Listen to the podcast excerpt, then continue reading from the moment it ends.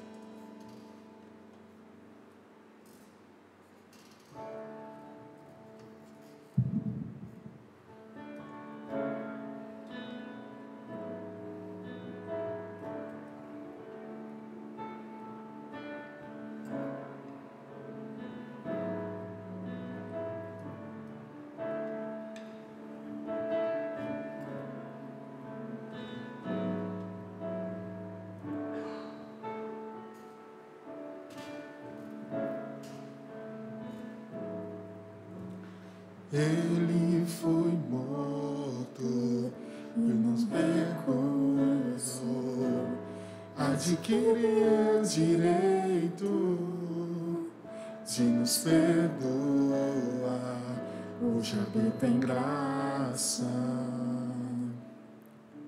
graça,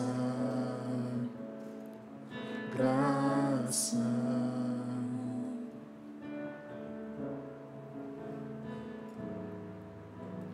Herança de filhos imerecedores, mas por direito conquistada.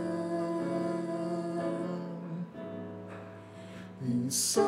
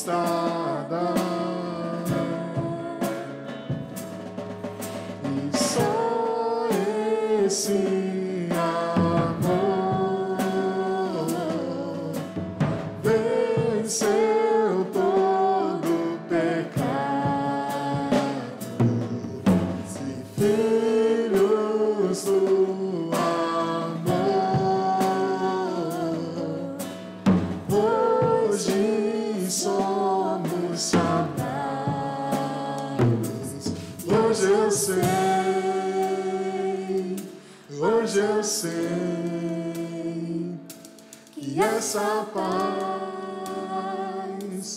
essa paz guardará os nossos corações, corações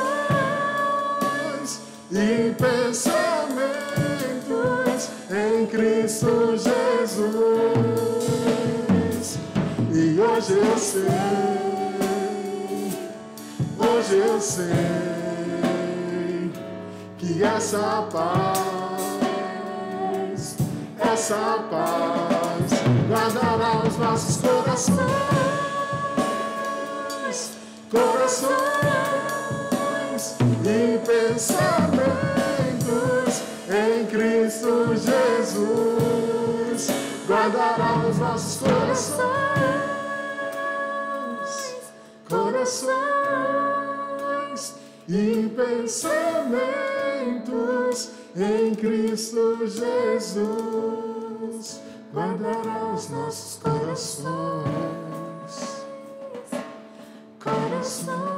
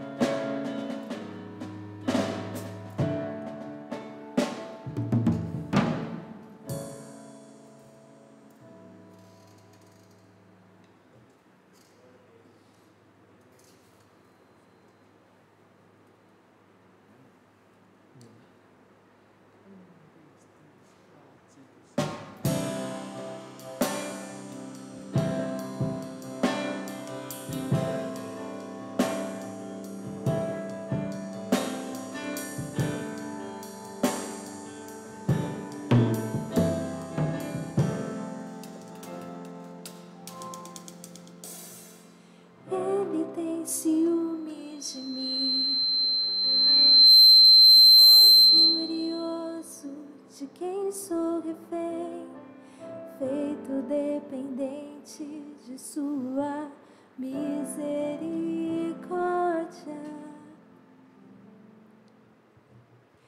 Então, de repente, eu não percebo as dores por causa da glória.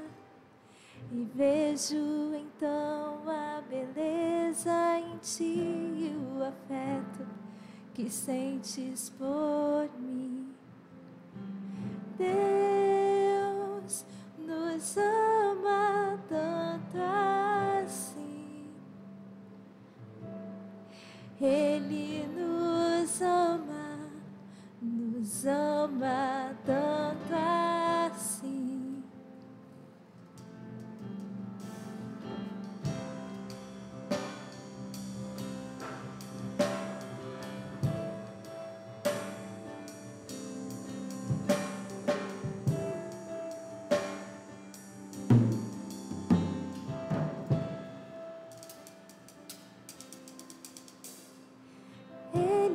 ciúmes de mim. Amor furioso de quem sou refém, feito dependente de sua misericórdia. Então, de repente, eu não percebo as dores por causa da glória. Vejo então a beleza em ti o afeto que sentes por mim.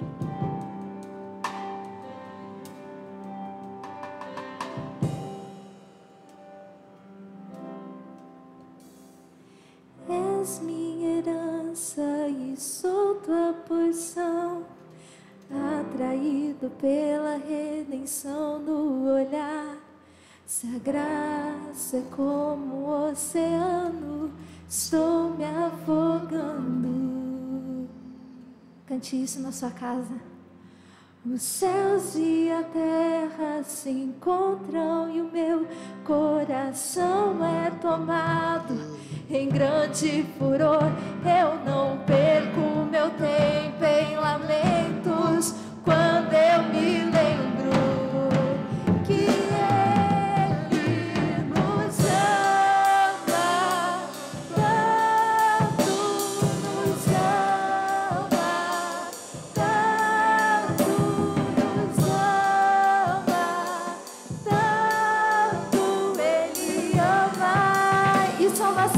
Uma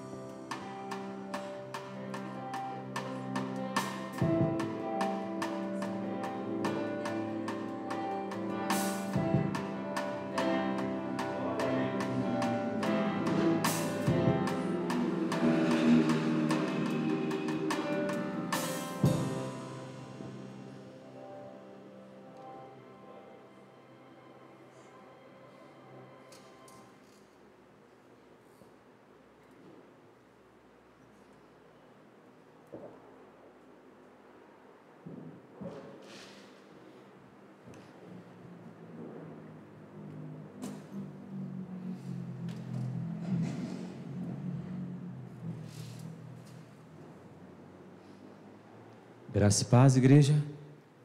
Deus abençoe você que está no seu lar assistindo. Que Deus possa nos abençoar. Vamos orar nesse momento. Senhor nosso Deus e Pai, te agradecemos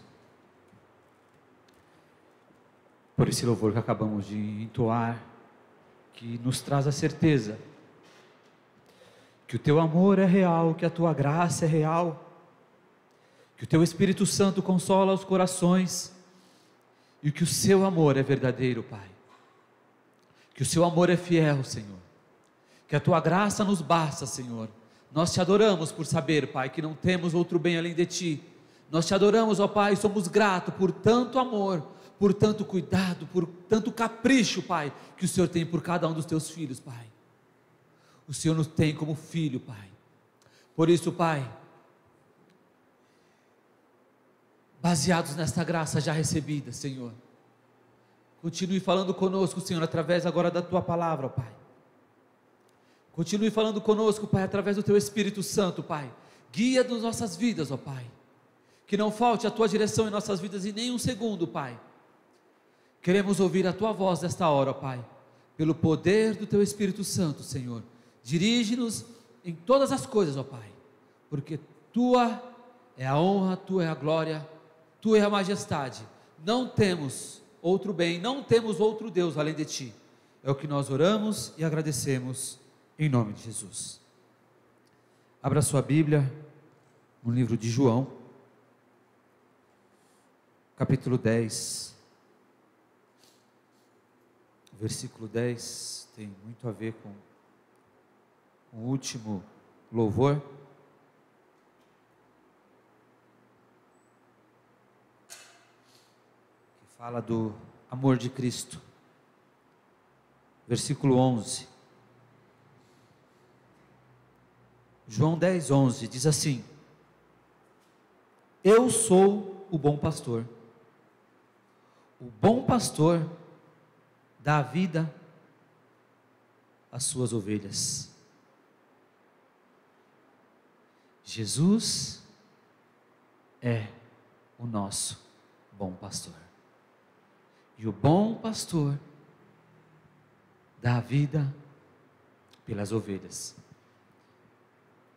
É isso que Cristo conquistou naquela cruz por cada um de nós. O direito de estarmos na Sua presença. Ele sacrificou a Sua própria vida, não tendo errado, não tendo pecado, mas Ele veio buscar No versículo 14, ele ainda diz assim: Eu sou o bom pastor e conheço as minhas ovelhas, e das minhas ovelhas sou conhecido. Ele conhece as suas ovelhas, e das suas ovelhas ele é conhecido. E se você está per... parado no seu canto, sentado, escutando essa palavra, é porque você conhece a palavra do teu pastor. E nós temos como é, uma frase rotineira nesta igreja, onde falamos: quem é o pastor desta igreja? O pastor dessa igreja se chama Espírito Santo, porque o Espírito Santo vos ensinará todas as coisas. O Espírito Santo nos revelará o amor do Pai. O Espírito Santo guiará cada filho aos pastos verdejantes. Este é o bom pastor. Assim como o Pai me conhece a mim, também eu conheço o Pai. E dou a minha vida pelas ovelhas. Deus nos ama tanto, o amor dele é tão grande, que ele não mede esforços para salvar a cada um de nós.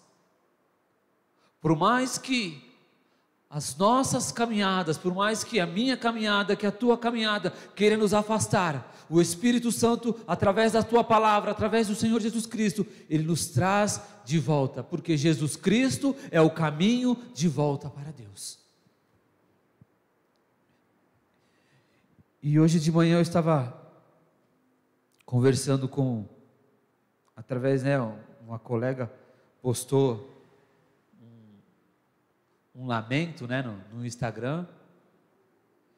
E eu falei para ela, olha, o amor de Deus é mais do que isso. Mais prazer tem Deus, e Deus chama mais do que você acha que você merece, e Ele quer te perdoar mais do que você acha que tem direito de ser perdoado. E ela respondeu: Amém, pastor, obrigado por essas palavras.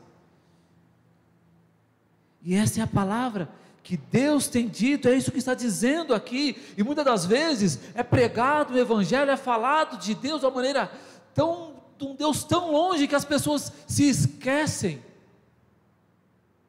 do verdadeiro amor de Cristo, da verdadeira graça do Senhor Jesus Cristo. Né? Eu dos tempos atrás aí eu estou sempre postando né, o, os pensamentos à mesa lá, do café da manhã que eu tomo lá, os irmãos estão falando que o pastor Greve é o homem do café, não tem nada a ver, é que eu gosto do café e eu uso aquilo para um pretexto para falar da palavra do Senhor. Semana passada foi Páscoa.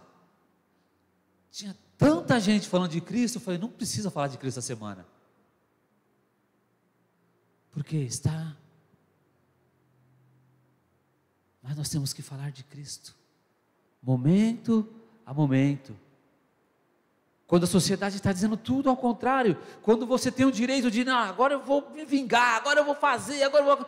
Não, fique com o Evangelho de Cristo, fique com o amor de Deus. Nós sempre queremos reivindicar os nossos direitos, mas onde está o nosso direito? Onde está, né, a, a nossa persuasão diante de tudo aquilo que Cristo fez para cada um de nós? Né, ele fala: perdoar os nossos inimigos. Se alguém bater em uma face, dê a outra face. Você tem que perdoar. E esse evangelho, muitas vezes é esquecido, muitas vezes é renegado. Mas Deus, através da, da, abnegação, da rejeição que muitas vezes você vai fazer na sua casa, você vai fazer no seu trabalho, você vai fazer na sua família, outras pessoas vão se achegar ao aprisco de Cristo. Às vezes por um simples exemplo que às vezes você não está nem Para você é simples, é natural. No versículo 16 diz assim, ó: Ainda tenho outras ovelhas que não são deste aprisco, aprisco. Também me convém agregar esta, e elas ouvirão a minha voz. E haverá um rebanho e um pastor. Existem pessoas que Deus ainda quer agregar, que ainda não está, que ainda não conhece esse evangelho da graça, esse evangelho do amor.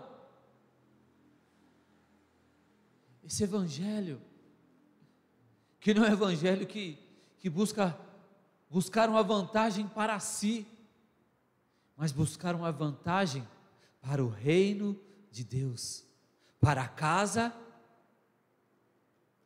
que Deus, através do Senhor Jesus Cristo, fala: que eu vou vos preparar um lugar. E se eu vou vos preparar um lugar, convém que eu volte e que eu busque cada um de vocês para que onde eu estiver, vós estiver, vós estarão também. É esse Deus é esse amor, é esse evangelho que é o evangelho que transforma vidas. Esse é o evangelho que vai transformar eu e você em cidadão do céu. Não é o evangelho que promete um carro novo, não é o evangelho que promete uma vida fácil, né? Se fosse na, na, na década dos anos 80, seria o evangelho Tabajara né? Para quem é mais velhinho que assim, assistia Caceta e Planeta lá, quando o negócio era meio. É o Evangelho Tabajara, né? Tudo fácil. Não.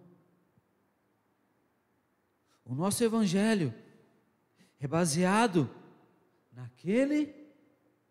O que, que ele fez? Eu sou o bom pastor. E o bom pastor dá a vida pelas ovelhas. Esse é o Evangelho de alguém que se negou. E se alguém quer vir após mim, tome consigo a sua cruz e siga-me. E tomar a cruz, ah, não é você carregar aquele filho que dá trabalho, ah, aquele marido que não te ajuda a lavar louça, ah, aquela mulher que, que torra o seu cartão de crédito, ah, não, não é nada disso. Tomar a sua cruz é tomar o evangelho de Cristo, de negar a sua vontade de saber. Deus tem um plano maior para a minha vida. Deus tem algo melhor para a minha vida. E Ele tem uma promessa para cada um de nós. Ele tem algo de puro e verdadeiro para cada um de nós. Aleluia. Abra sua Bíblia no livro de Esdras. Esdras não, estou doido aqui.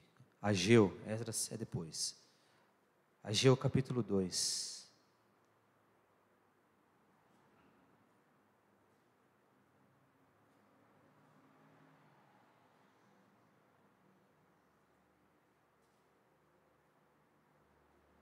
Aleluia.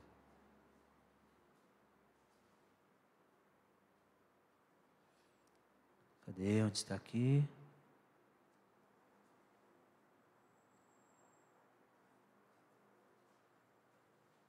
Versículo 3.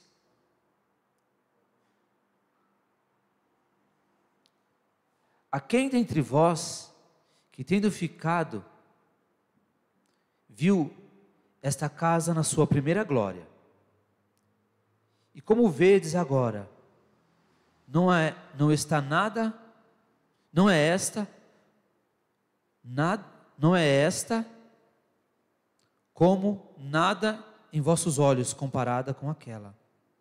Ora, pois, esforça-te, Zorobabel, diz o Senhor, esforça-te, Josué, filho de Josadaque, sumo sacerdote, esforçai-vos, todo o povo da terra, assim diz o Senhor, e trabalhai, porque eu sou convosco, diz o Senhor dos exércitos.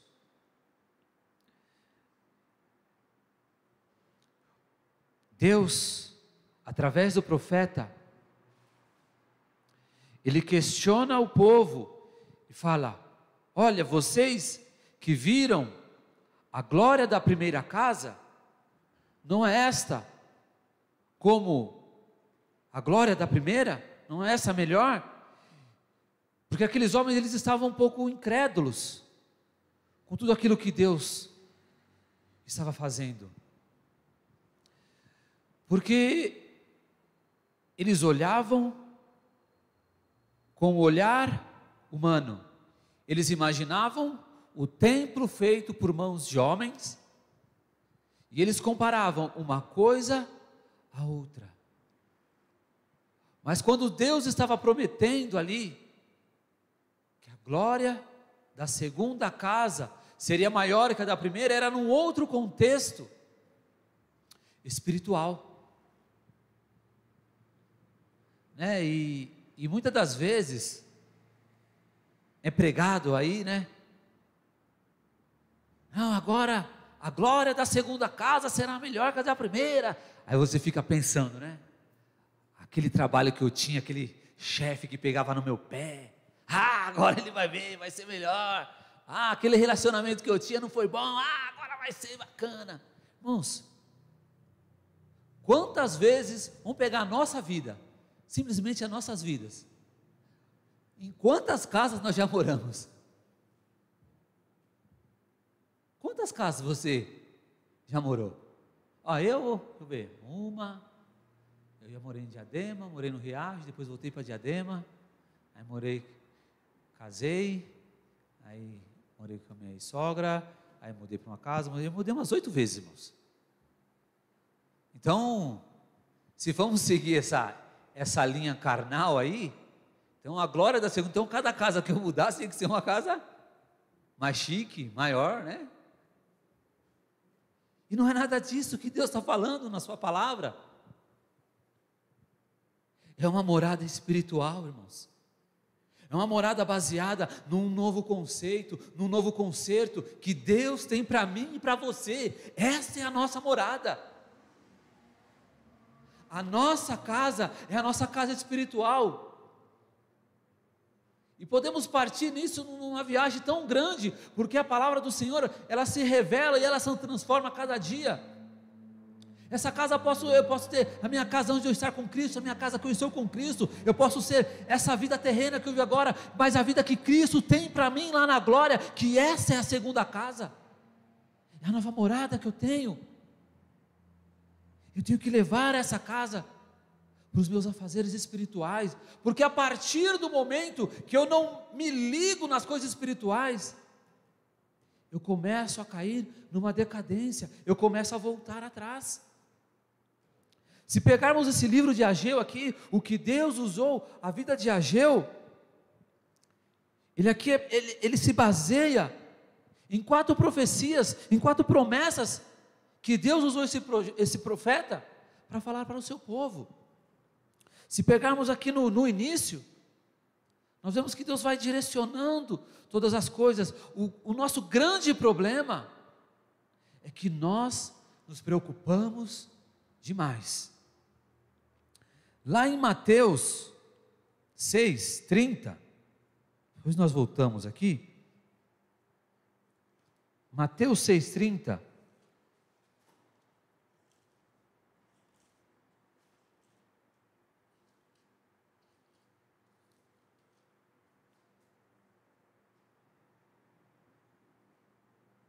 Pois, se Deus assim veste a erva do campo, que hoje existe e amanhã será lançada no forno, não vos vestirá muito mais a vós, homens de pouca fé? O grande problema nosso é que nós Queremos zelar demais das coisas que deveriam ser secundárias, do que das coisas que deveriam ser primárias. E olha que Deus fala: olha, se eu cuido da erva, da planta que está lá, eu coloco flores, eu deixo ela vistosa, deixo, e amanhã aquilo dali vai acabar, aquilo vai para o fogo, aquilo vai morrer. Quanto mais a cada um de vocês, quanto mais a cada um de nós, que Ele entregou o seu próprio filho por amor a cada um de nós, então Ele cuida de cada um de nós. E quando eu percebo isso? Quando eu fecho os meus olhos carnais e abro os meus olhos espirituais para entender a vontade de Deus, para entender o quanto Deus me guia. Só assim eu consigo ver, só assim eu consigo entender. Versículo 33 e 34. Mas buscai primeiro o reino de Deus e a sua justiça, e todas essas coisas vos serão acrescentadas. Então o que eu tenho que fazer? O que Deus propõe para mim? Ô, Kleber, não se preocupa com as outras coisas. Se preocupe entregar o teu coração à minha vontade na sua vida. Que o mais, que as outras coisas, eu irei agregar na sua vida eu irei transformar na sua vida. Não vos inquieteis, pois pelo dia de amanhã, porque o dia de amanhã cuidará de si mesmo, basta o mal de cada dia. Então não adianta eu me inquietar, não adianta eu me preocupar. Ah, mas e agora? E agora fechou tudo, agora vai voltar. O que, que vai adiantar você se preocupar? Entregue os teus cuidados ao Senhor. Deus, Ele cuida. Ele cuida de cada um de nós. Ainda que nós venhamos achar que Deus esteja tardando para cumprir a sua promessa na sua vida, Ele não vai tardar. Ele não vai se esquecer. Porque Deus não é imediatista, imediatista somos nós. Porque nós pensamos nesta casa, achamos que essa casa é melhor que a de ontem. Não. A casa que Deus está falando está lá no futuro, está lá na frente. O que eu tenho que fazer hoje é cuidar da minha casa espiritual. A primeira, o primeiro questionamento que o profeta Ageu ele faz aqui. No início aqui ele, ele fala assim, no Ageu capítulo 1, no, no versículo 5, ora, pois assim diz o Senhor, aplicai os vossos corações aos vossos caminhos, semeais muito e colheis pouco, comeis, mas não vos fartais, bebeis, mas não vos saciais, vestivos, mas ninguém se aquece, e o que recebe salário, recebe salário num saquetel furado. Então, quando focamos demais somente nos nossos objetivos e esquecendo-se que existe um Deus, que existe uma alma, que existe um céu, que existe um plano de salvação, ficamos insaciáveis. Ah, agora eu quero isso. É, não, agora eu tenho que. Eu não estou falando que você não tem que ter os seus objetivos, que você não tem que estudar para você ter uma vida é, mais estável. Eu não estou dizendo que você não tem que fazer as suas coisas, não. Mas estou dizendo que você tem que buscar tudo, mas buscar primeiro reino do céu, que as outras coisas vos serão acrescentadas. Então as pessoas não, agora eu vou ser feliz porque eu estou no emprego novo. Agora vai, vai, tudo vai mudar, agora vai. Aí começa, aí você está ali, você toma uma investida. Ah, aí o seu chefe dá um, dá um puxão de orelha e você fala, já vem aquele enviado de Satanás. Já vem aquele atribulado. Ah, ah, mas é porque ele não é crente. Ah, mas é porque ele é daquela religião tal. Não, irmãos. Agindo Deus, quem impedirá nas nossas vidas, irmãos? Não é nada disso, irmãos. Os desafios, eles são diários. E às vezes, não, mas eu tenho razão, eu tenho que.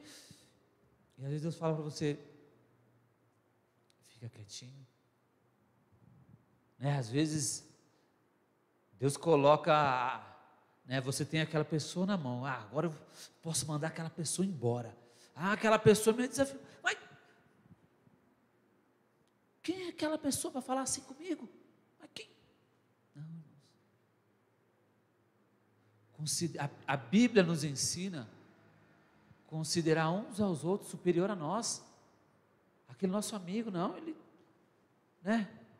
O próprio Davi, irmãos, quando o pessoal falou, não, mas o pessoal, mas aquele Davi, mas será que aquela pessoa não tem razão? Será que Deus não está usando para querer me dar um alerta? Será que Deus não está trabalhando comigo? Porque eu sempre fui o cara que impus, sempre fui o cara que falei, e Deus está falando para eu ficar quieto? É porque o Evangelho de Cristo é esse. É ficar quieto, né? É não usar do direito, porque foi o que Cristo fez por cada um, ele não usou do direito dele. Porque por amor. Né? E às vezes nós estamos aplicando, né? nós estamos plantando muito, semeando muito, é o que diz aqui, ó. E nos frustramos. Nos frustramos. Por quê? Porque estamos aplicando a nossa força no lugar errado. Então, que a partir dessa palavra, nós possamos pedir auxílio ao Senhor. Senhor, me ensina a plantar no lugar certo, me ensina a plantar do jeito certo. Ah, mas eu plantei, agora plantei, agora vai colher. Ah, mas está nascendo joio aqui no meio do trigo. Ah, vou arrancar tudo. O Senhor fala: não, deixa crescer os dois juntos. Você está plantando e começa a ver a tribulação, ver os problemas, e agora o que eu vou fazer? Vou abandonar, vou largar tudo? Não. Continue na promessa de Deus. Porque quando chegar a hora de você colher, você vai ver o trigo que você plantou. E o joio vai estar ali. Quando você colher o trigo, esse é trigo vem para esse cesto. Este é joio, vem para cá que vai ser queimado. Dê tempo para que Deus possa agir na sua vida e na minha vida. Dê o seu tempo ao Senhor, dê a sua vida ao Senhor, e o Senhor te dará todo o tempo. Esse é o teu Deus. Então ele está falando aqui, olha, Ei, versículo 7: Aplicai o vosso coração aos vossos caminhos.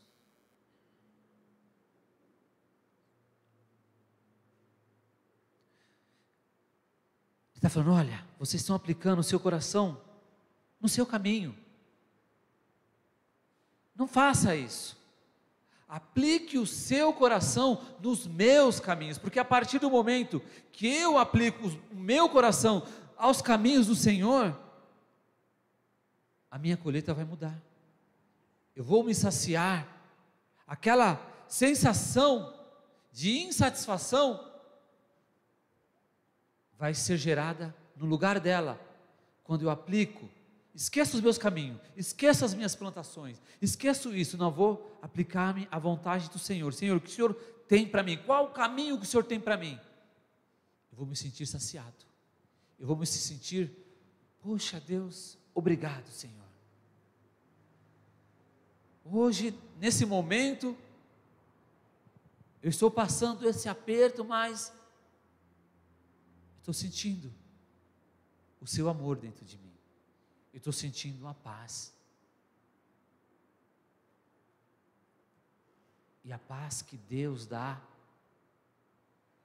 não é uma paz baseada na paz humana. E o que é a paz humana? Nós sempre falamos, o pastor sempre fala. A paz do mundo é ausência de guerra, mas a paz de Deus é a paz em meio à guerra. É a paz em meio às nossas lutas diárias, porque nós temos as nossas lutas diárias, nós temos as lutas na nossa família, nós temos a luta no nosso trabalho, nós temos as lutas com nós mesmos, com os nossos medos, com os nossos preconceitos, com os nossos achismos, nós temos tudo isso. Mas acima de tudo isso está o nosso Deus. Aleluia.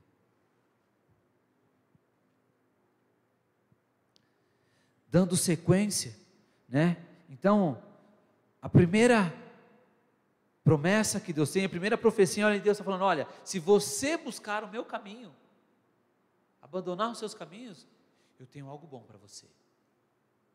Se você não abandonar a construção do meu templo, da minha vontade para a sua vida, você vai ser saciado.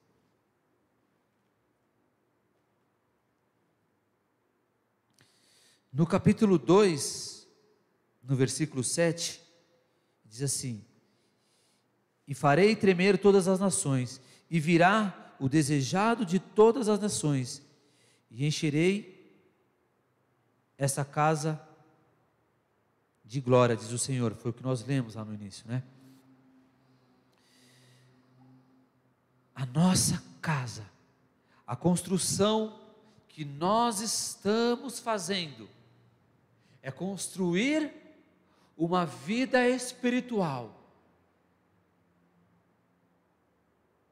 almejando o reino de Deus para a nossa vida, baseada no conserto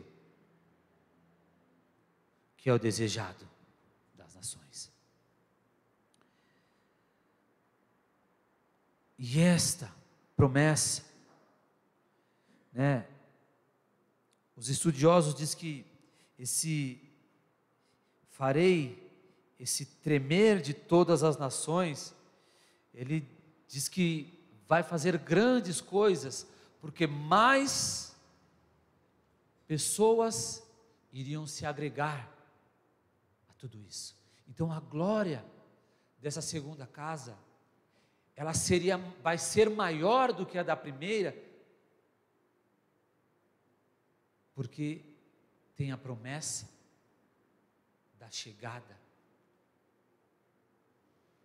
daquele que seria o nosso redentor, daquele que seria o nosso desejado.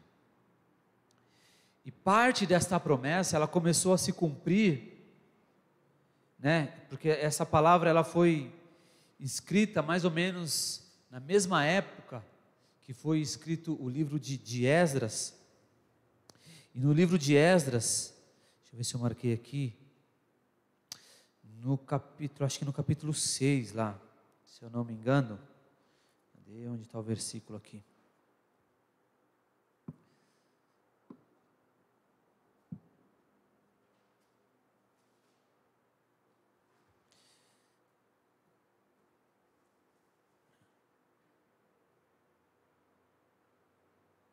Versículo 7 diz assim, Esdras 6, 7: Deixai-vos a obra desta casa de Deus, para que o governador dos judeus e os judeus edifique esta casa de Deus no seu lugar.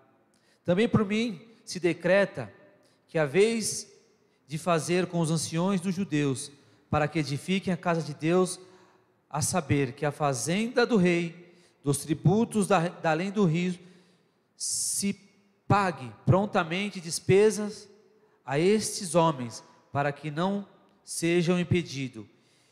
E o que for necessário, como bezerros, carneiros, cordeiros para holocaustos dos céus, como trigo, sal, vinho, azeite, segundo o rito dos sacerdotes que estão em Jerusalém, para que de dia em dia não haja falta, para que ofereçam sacrifícios de cheiro suave ao Deus dos céus e que orem pela vida do rei e seus filhos. Então, o governador daquela época, ele falou assim: "Olha, é real. Este segundo templo precisa ser reconstruído, e eu decreto isso, e ele vai ser reconstruído. Olha, mas todos que estão além desse lugar, também ofereçam holocausto para que possam se chegar a esse lugar. Então, a promessa de Deus não ficou simplesmente aquele povo que estava agregado naquele lugar, isso já estava fazendo menção a que Cristo iria fazer lá na frente, porque o templo só era para quem estava próximo, mas Deus estava falando: olha, não, eu quero alargar isso, eu quero que isso vá além. E começou a se cumprir. Olha, para que quem quiser, através do sacrifício, através do holocausto, ele possa ser representado a essa casa de oração. E através do Senhor Jesus Cristo, através do sacrifício real, que é Cristo Jesus, todos nós podemos se achegar à presença de Deus. Esta é a promessa que garante que a glória do segundo templo fosse maior que a glória do primeiro templo. Não é os adornos. Ah, esse segundo templo. Ah, mas o primeiro templo. Ah, mas tinha um negócio lá, tinha uns castiçais de ouro e tinha. Não é isso que Deus está falando que vai ser maior a glória dele. Ah, não. É que a casa do Senhor vai ser agregada. Né?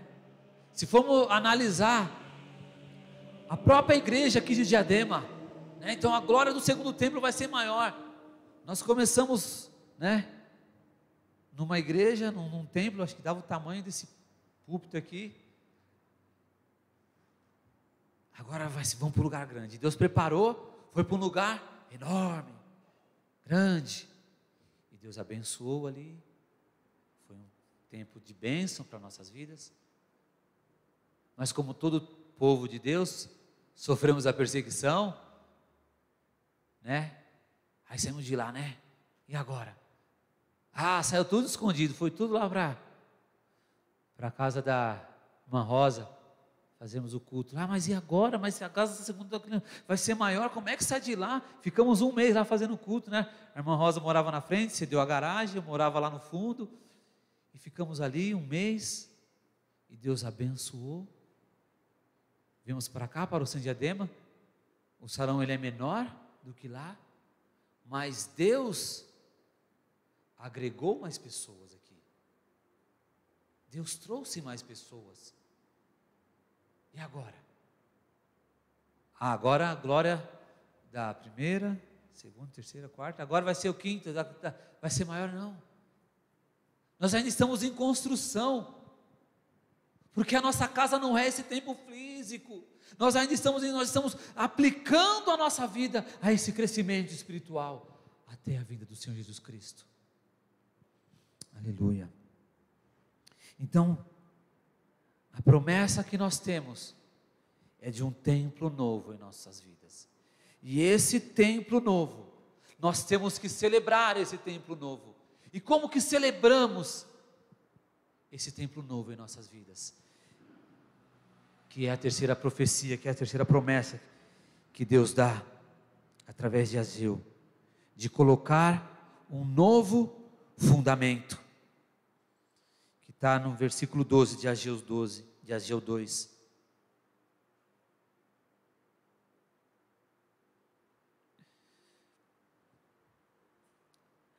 Se alguém, no versículo 18, Ponde, pois,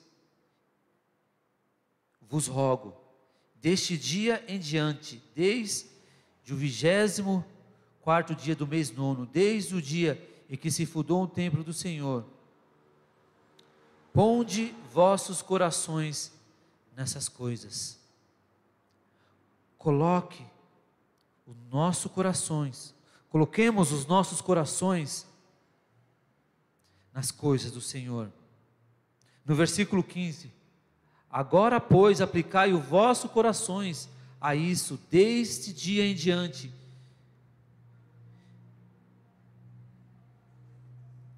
depois a pedra sobre pedra do templo do Senhor. Então ele fala assim: olha, nós vamos construir esse templo, então vamos colocar uma pedra fundamental, e a nossa pedra é o Senhor Jesus Cristo. Eu, quando eu era criança, né, em alguns lugares, quando se construía a igreja,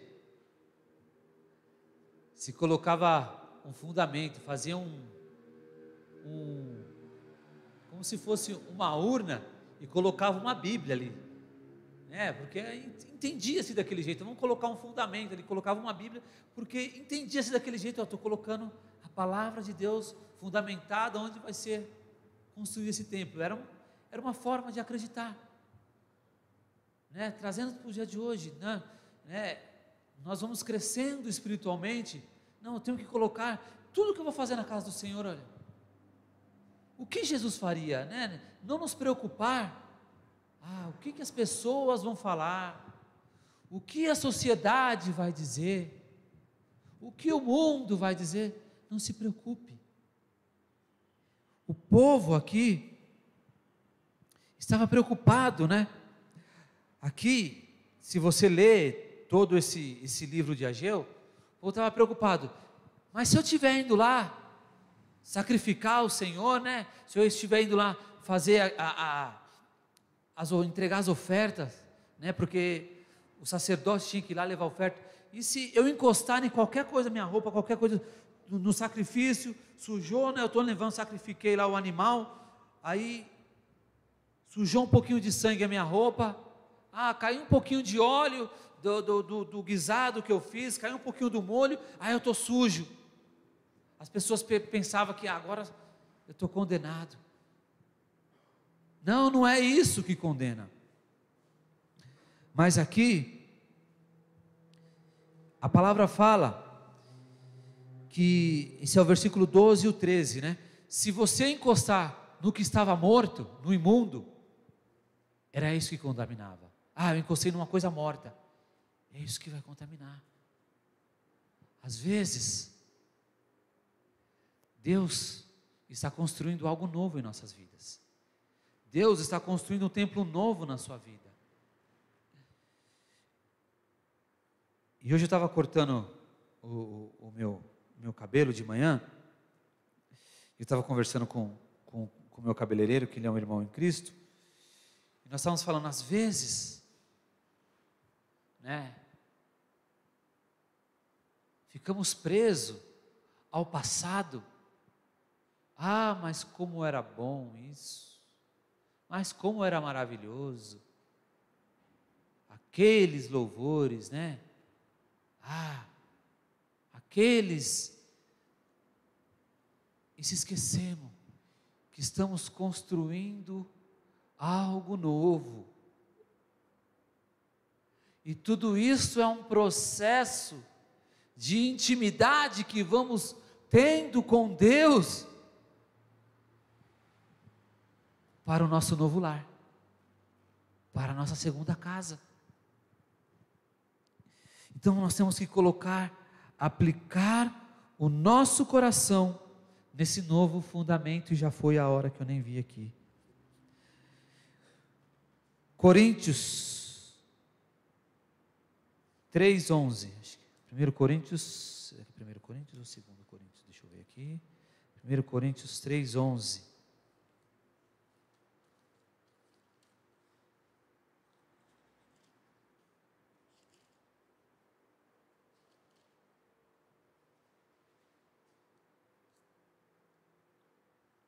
Porque ninguém pode pôr outro fundamento além do que já está posto, no qual é Jesus Cristo.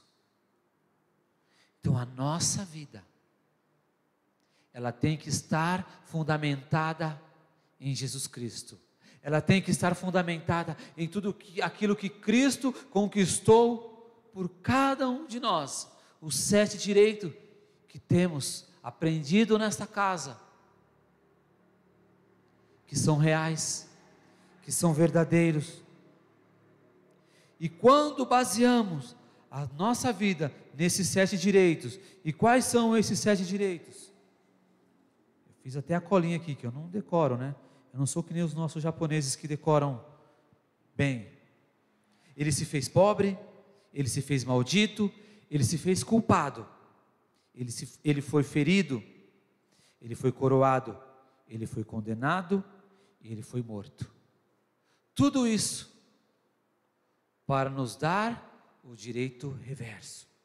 Porque onde ele se fez pobre, para nos enriquecer, se fez maldito para me livrar e para te livrar de toda maldição, se fez culpado para me livrar e te livrar da culpa, ele foi ferido para me curar e para te curar, ele foi coroado de espinho para nos coroar de glória, ele foi condenado para nos livrar de toda a condenação, então é ele que me liberta, é ele que te liberta e ele foi morto para nos dar a vida eterna e abundante. E esse é o nosso novo lar. E esse é a segunda casa, a vida eterna e a vida abundante que ele tem para cada um de nós. E para finalizar, em Ageu aqui, ele fez uma promessa de um anel que selaria tudo aquilo que ele tem de promessa. No versículo 20, e veio a palavra do, do Senhor, segunda vez a Ageu, versículo 22: Derribarei o trono e destruirei a força do reino das nações, e destruirei o carro e os que se assentam, e os cavalos, e os que andam montado neles, cairão, cada um pela espada do seu irmão. Naquele dia, diz o Senhor dos Exércitos: Tomarei, ó Zorobabel, filhos de Seletiel, servo meu, diz o Senhor, farei-te, far-te-ei como um anel de selar, porque te escolhi, diz o Senhor dos Exércitos. Nós somos escolhidos do Senhor. E Ele tem um selo, um anel, que diz aqui que serviria como selo. Um anel que serviria como lembrança, uma aliança. Olha, aquilo, o meu sacrifício, ele é real. Então, quando eu olho para Cristo, eu tenho aquilo como selo de uma promessa. Finalizando aqui, Efésios, capítulo 1.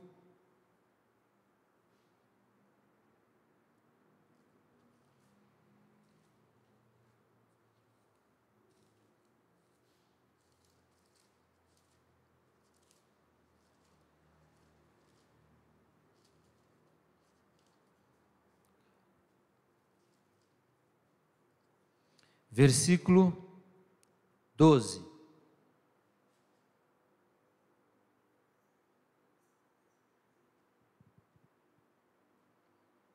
Estou certo aqui?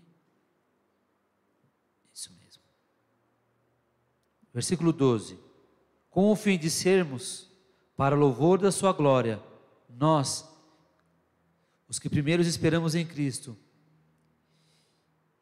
em quem também vós estáis, depois ouvistes a palavra da verdade, o evangelho da vossa salvação, tendo também nele crido, fostes selados com o Espírito Santo da promessa, o qual é o penhor da nossa herança para a redenção da possessão de Deus, para louvor da sua glória. Então nós recebemos a promessa do Senhor através da Sua palavra, através do Teu Espírito Santo, que nós somos selados com essa promessa. Que promessa é essa? Promessa de sermos transformados, promessa de recebermos a graça do Senhor. E que graça é essa, irmãos? A graça que transforma. A, a graça que nos traz a esperança de vivermos uma vida não baseado na minha capacidade humana.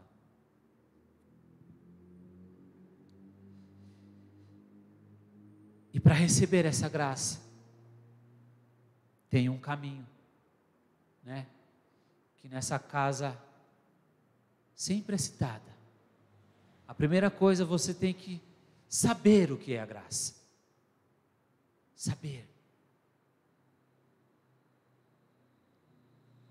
Num dado momento, ela se revela para você.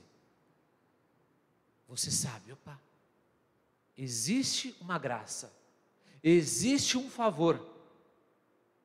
O que é graça? Favor imerecido. Então eu sei quem é graça. Aí depois eu passo a conhecer esta graça. Saber não é conhecer. Ah, eu sei quem é Fulano. Mas eu conheço Fulano? Então eu sei quem é o primeiro passo. Depois eu começo a conhecer essa graça. Depois que eu conheço, eu desejo. Puxa, essa graça, esse negócio aí é legal. Esse negócio eu quero. Eu vou buscar. Eu recebo esta graça. Depois que eu recebo essa graça,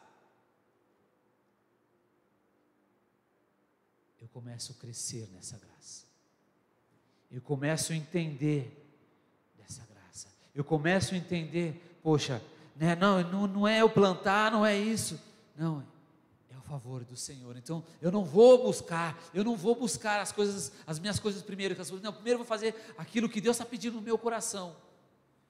Eu começo a crescer nessa graça. E depois eu tenho que permanecer nessa graça. Porque os tempos irão passar, né? O tempo, o grande problema do povo judeu, o grande problema do povo de Israel é que o tempo passava. E eles iam se afastando.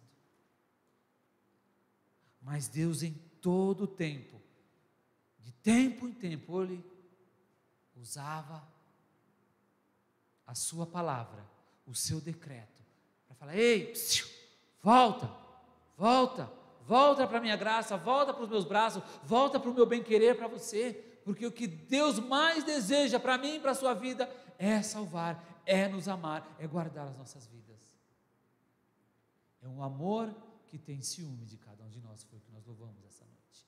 É um amor que cuida, é um amor que quer basear nossa vida, que quer ba balizar nossa vida. O que é balizar? Colocar o. Não, você fica nesse caminho aqui, leva. Não, vai para cá, não, fica aqui, leva, não faz aqui, não. Por quê? Porque Ele quer direcionar a nossa vida a construir essa nova morada lá no céu. Os problemas que acontecem em nossas vidas não tem nada a ver com a promessa de Deus para a sua vida. Os problemas irão surgir, as dificuldades irão surgir, mas Deus, Ele cuida em todo o tempo, Ele direciona em todo o tempo. Por quê? Porque Ele é Deus, porque o governo dele não está baseado no governo do homem, não está baseado nas mazelas que é atribuída a Ele, porque tudo que se atribui ah, mas é fulano, ah, mas é ciclano, ah, mas é aquilo, mas é aquilo outro. Não. Esquece o seu passado. Olha as árvores. Deus cuida delas, sabendo que aquilo vai ser lançado no fogo. Sabendo que aquilo vai passar. Que as estações da vida vão passar. Né? Porque as árvores é assim. Na primavera ela está linda, está florida. Cada fruto, cada árvore tem a estação certa para dar. Cada fruta ela vai dar numa, numa estação certa. Deus é quem sabe. Né? Eu estou falando de cada fruto que eu peguei um, um, um Uber ontem. Aí eu olhei, passei em frente do sacolão. Rapaz, que melancia bonita. Eu falei para o Uber, falei, é, mas ela pode estar tá bonita assim, mas ela, não sei se ela está muito, muito docinha não, porque a época da, de, de, boa da melancia é até março. Então já não está. Falei, não sei, né? Eu pensei comigo, não sei, né? Não, não chupei a melancia para ver, né? Mas então, mas cada coisa tem a sua época. Então cada planta vai ter a sua época. E vamos passar pelas estações. Tem as estações que vamos ter que adubar aquela planta, tem estações que vai ter que podar os galhos. Mas em todas as estações, Deus estará cuidando de nossas vidas. Deus estará cuidando da minha vida. E aquilo que às vezes, ah, eu acho que isso aqui é bom. Ah, isso aqui, ó, isso aqui tá legal. Deus vai, postar, vai provar para você, ó, não tem nada legal não. Aí ele vai arrancar, vai falar, ó, eu tirei. Lá na frente você vai entender porque eu tirei da sua vida. Lá na frente você vai entender. Porque o maior plano de Deus é me salvar e te salvar. O maior desejo de Deus é salvar as nossas vidas, é nos manter protegido em todas as situações. Isso foi o que Deus colocou no meu coração. Eu te convido, onde você está, a orar comigo. Entregar o seu coração ao Senhor. Entregar a sua vida ao Senhor. Entregar os teus caminhos ao Senhor. E falar: Deus, cuida de mim, guarda a minha vida, guarda o meu coração, ensina a tua vontade para a minha vida, que eu não fique demais nos meus planos, que eu não fique demais na minha vontade, mas que eu entenda a tua vontade para a minha vida. Ore comigo nesta hora, Pai. Entramos na tua presença, sabendo que tu és um Pai bom, tu és um Pai maravilhoso. Sei que muitas das vezes eu falho, eu erro, mas, baseado na tua palavra, que diz que Cristo levou a nossa culpa, ele se fez culpado para me livrar de toda a culpa. Eu, com humildade, eu entro na tua presença, não por direito, não por arrogância, não reivindicando, mas como aquele filho pródigo, que falhou, que errou, que pecou, mas ele falou: Não, eu vou voltar para Deus, porque na casa do meu pai tem muitas moradas, e que eu venha achar descanso em Ti, que eu venha achar paz em Ti esta noite. A minha cabeça está a mil, meus pensamentos estão a mil, mil problemas, mil dificuldades, mil razões para desistir. Mas esta hora, que Jesus seja o único motivo de eu confiar em Ti. Eu abro mão da minha vida e entrego ela para Ti. Eu abro mão, abro mão dos meus planos, porque os planos que Deus tem para mim são melhores que o meu. Um novo concerto é real. Um novo templo é real. Buscar primeiro o reino de Deus é necessário. E o selo da promessa, ele existe e eu quero ele para a minha vida. É o que eu oro e o que eu agradeço. Em nome do Senhor Jesus Cristo. É o que nós oramos e agradecemos. Amém. Louvemos ao Senhor nesta hora.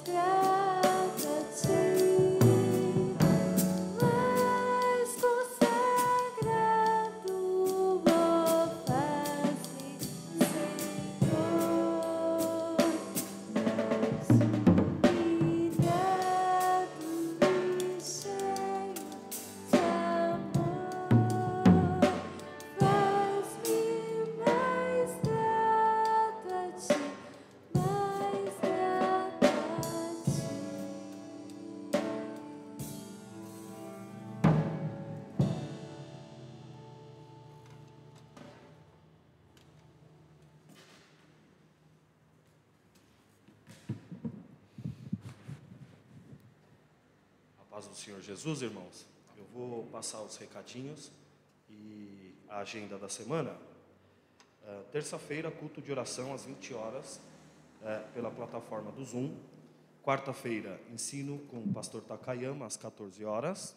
Quinta-feira, noite de bênção às 21 horas pelo Zoom. Sábado, ensino da palavra com o pastor Takayama às 14 horas pelo YouTube e o ensino da palavra com o pastor Reginaldo às 20 horas pelo Zoom. Domingo, pela manhã, temos o culto da família com tradução em japonês às 9h30 pelo canal da Denipo Sede e culto da família às 17 horas pelo nosso canal aqui no YouTube. Amém? São esses os recados, irmãos.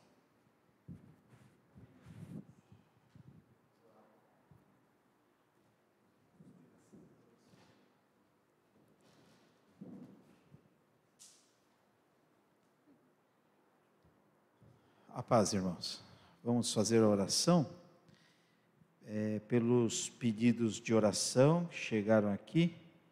Os irmãos usam o chat, mas aí o pessoal manda para mim aqui no Então nós temos pedidos de oração, nós estaremos orando, irmãos, né?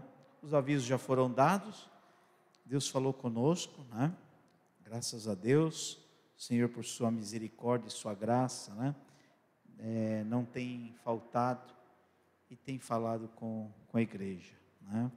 E com esse hino, né? Nós podemos, nós pudemos também expressar esta gratidão, né? Sermos sempre gratos ao Senhor. Seja grato ao Senhor. Né? Então vamos orar aqui. Pela tenho pedido de oração da da Elsa, da irmã Elsa e também da olha eu conheço essa pessoa aqui que está pedindo oração. Ô oh, Thaís, que bom, né? Thaís, é, ela é nora, nora do Chagas, né? Está aqui, que bênção né? Deus abençoe, né? E vamos orar. E, e ambas estão pedindo oração pela família. Então nós estaremos em oração aqui. Vamos orar. Né? E se você tem pedido de oração, você que está assistindo agora ao culto, você tem pedido de oração? Estenda a sua mão, eu também estendo a minha, nós vamos orar e vamos interceder. Né? orar pelas, por, esses, por esses pedidos de oração. Se o teu pedido não chegou até aqui, mas o importante é você colocar diante de Deus, apresentar a tua causa diante do Senhor. Senhor nosso Deus e Pai, Senhor da glória, em nome do Senhor Jesus Cristo, em cuja presença estamos, somos gratos a Ti, Senhor, por tudo que o Senhor tem feito em nosso meio tu tens, Senhor, derramado a sua graça, o seu amor como um pai amoroso. E aqui apresentamos a vida, Senhor, destas irmãs que pela fé pedem, Senhor, oração em favor de suas famílias. Toma em tuas mãos, Senhor, nosso Deus e nosso Pai. A vida da Thaís, e a vida de toda a sua família. Assim também, Senhor, apresentamos a, a vida da Elsa e de toda a sua família, Senhor. Que sejam visitados, Senhor, com seu poder e com sua graça. Senhor, venha protegê-los e salvaguardá-los, ó Pai. Neste período que todos nós temos passado, nossas famílias, nossos amigos e irmãos. Senhor, temos passado dias, ó Pai, que se não fosse o Senhor para nos guardar, se não fosse o Senhor para nos sustentar, Senhor, nos alimentar por meio de Sua palavra, não saberíamos onde poderíamos estar agora. Mas aqui estamos, ó Pai e intercedemos e apresentamos esses nomes, ó Pai. Que sejam visitados, Senhor, com a Sua bondade, o Seu amor e a Sua misericórdia. Pai querido, nesta oração final, Senhor, declaro, consagro a Ti e santifico, Senhor, todos os dízimos e ofertas que são entregues em tua casa, transferidos, Senhor, em, a favor de tua casa. Pai amado, também oramos, ó Pai, consagramos as ofertas de alimentos que têm sido é, trazidas até a tua casa, Pai. Que sejam multiplicados os alimentos na mesa daquele que doa, na mesa daquele que recebe em nome de Jesus Cristo. Senhor, graças te damos por mais este dia em tua presença, por nos trazer e nos dar, Senhor, esta palavra, Senhor, que gera, Senhor, em cada um de nós fé e alegra o nosso coração, Pai, porque esta palavra é de, veio de ti, Senhor, e assim o Senhor tem nos alimentado, e assim o Senhor tem nos sustentado, Pai. E que a graça de Jesus, o amor de Deus e a comunhão do Espírito Santo permaneça não só hoje, mas para sempre. E a igreja diga amém. Graças a Deus, está encerrado e até a próxima oportunidade, se Deus quiser.